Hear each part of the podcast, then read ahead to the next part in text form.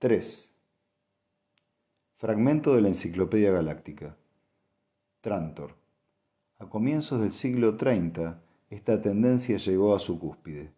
Sede del gobierno imperial durante centenares de generaciones, situada en las regiones centrales de la galaxia, entre los mundos más densamente poblados y más industrializados del sistema, no podía ser sino la aglomeración de humanidad más populosa y rica jamás conocida por el hombre. Su urbanización, en un proceso de progresión continuada, había alcanzado el punto máximo. Toda la superficie terrestre de Trantor, 1.200 millones de kilómetros cuadrados en total, era una sola ciudad. La población, en su momento cumbre, superaba holgadamente los 40 mil millones de personas. Esta inmensa comunidad estaba consagrada casi en exclusiva a satisfacer las necesidades administrativas del imperio y era escasa para la magnitud de la tarea. No debemos olvidar que la imposibilidad práctica de contar con una administración eficiente del imperio galáctico bajo el liderazgo poco inspirado de los últimos emperadores fue uno de los factores principales de su caída. A diario, flotas de naves que se contaban por decenas de miles transportaban la producción de 20.000 mundos agrícolas hasta las mesas de Trantor.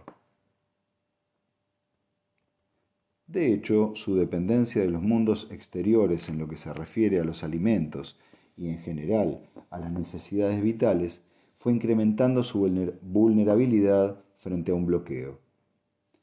En el último milenio del imperio, la monótona sucesión de revueltas consiguió que los emperadores se concientizaran de este hecho, y la política imperial acabó equiparándose a la protección de la delicada yugular de Trantor, y poco más.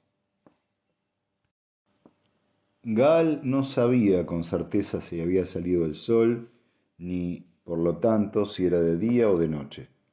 Le daba vergüenza preguntarlo. Todo Trantor parecía vivir debajo de una capa de metal. La comida en la que acababa de participar había sido calificada de almuerzo. Pero había demasiados planetas que se regían por una escala de tiempo convencional que no tomaba en consideración las alteraciones, a veces un poco inconvenientes, del día y la noche. La velocidad de rotación de cada uno era diferente, y él no conocía la de Trantor.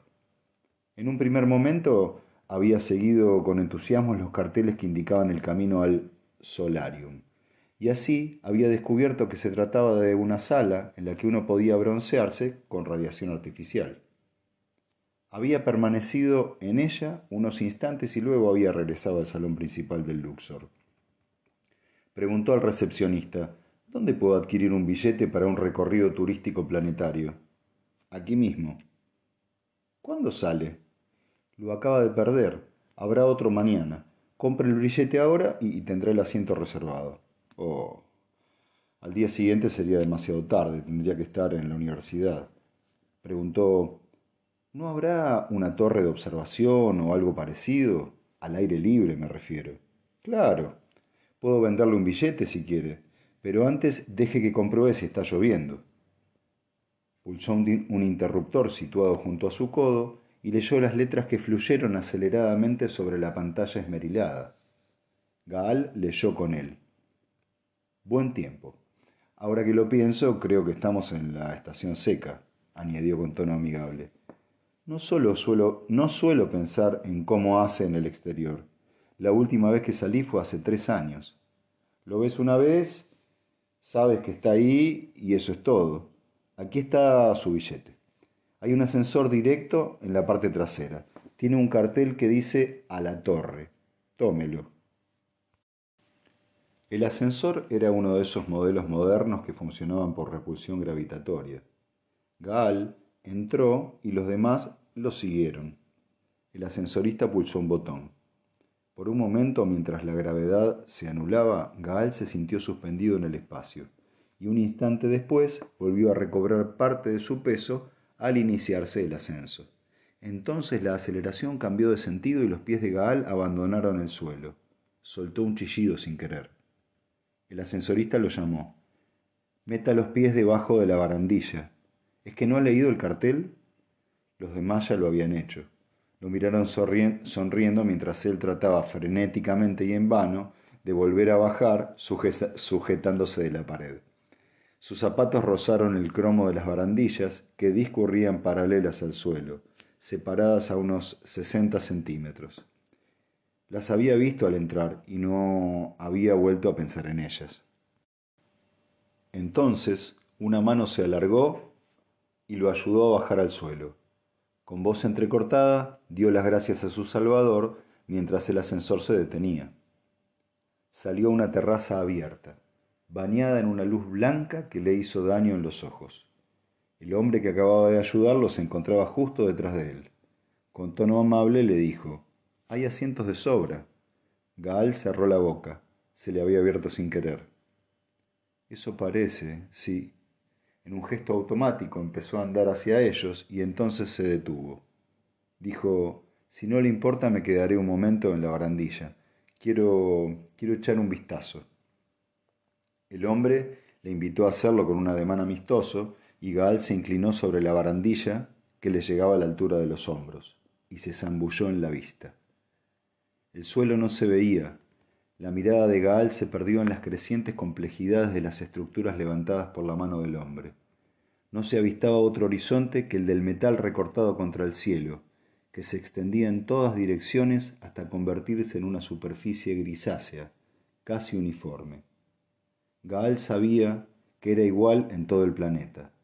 No se avistaba prácticamente ningún movimiento, algunos vehículos voladores de recreo que avanzaban lánguidamente contra el horizonte únicamente pero él era consciente de que el bullicioso tráfico de miles de millones de personas continuaba por debajo de la epidermis metálica del planeta. No había ni una sola pincelada de verdor a la vista, nada de vegetación, nada de tierra, ninguna otra vida que no fuese humana. En alguna parte de aquel mundo, pensó, se encontraba el palacio del emperador, enclavado en el centro de 250 kilómetros cuadrados de tierra natural, cubierta por el verde de los árboles y el arco iris de las flores. Era un pequeño islote en medio de un océano de metal, pero desde su posición ni siquiera se veía. Podría estar a 15.000 kilómetros de distancia. No lo sabía. Tenía que hacer ese viaje turístico antes de que pasase mucho tiempo. Suspiró de manera ruidosa y finalmente terminó de asumir que se encontraba en Trantor, en el planeta que era el centro de la galaxia y el núcleo de la raza humana. No percibió ninguna de sus debilidades, no vio aterrizar las naves cargadas de alimentos, no reparó en la yugular que conectaba delicadamente a los cuarenta mil millones de habitantes de Trantor con el resto de la galaxia. Solo fue consciente de la proeza más grande del hombre, la conquista completa y casi desdeñosamente definitiva de un mundo. Se apartó de la barandilla con cierto aire de perplejidad. Su amigo del ascensor estaba indicando un asiento situado a su lado, y Gaal lo ocupó. El hombre sonrió. Me llamo Jerril. ¿Es su primera visita a Trantor? Sí, señor Jerril. Ya me había parecido. Jerril es mi nombre de pila. Trantor resulta impresionante si uno no tiene un temperamento poético. Pero los trantorianos nunca suben aquí. No les gusta. Los pone nerviosos. ¿Nerviosos? Por cierto. Me llamo Gal. ¿Y qué les provoca ese efecto? Es algo impresionante. Es cuestión de opiniones, Gal.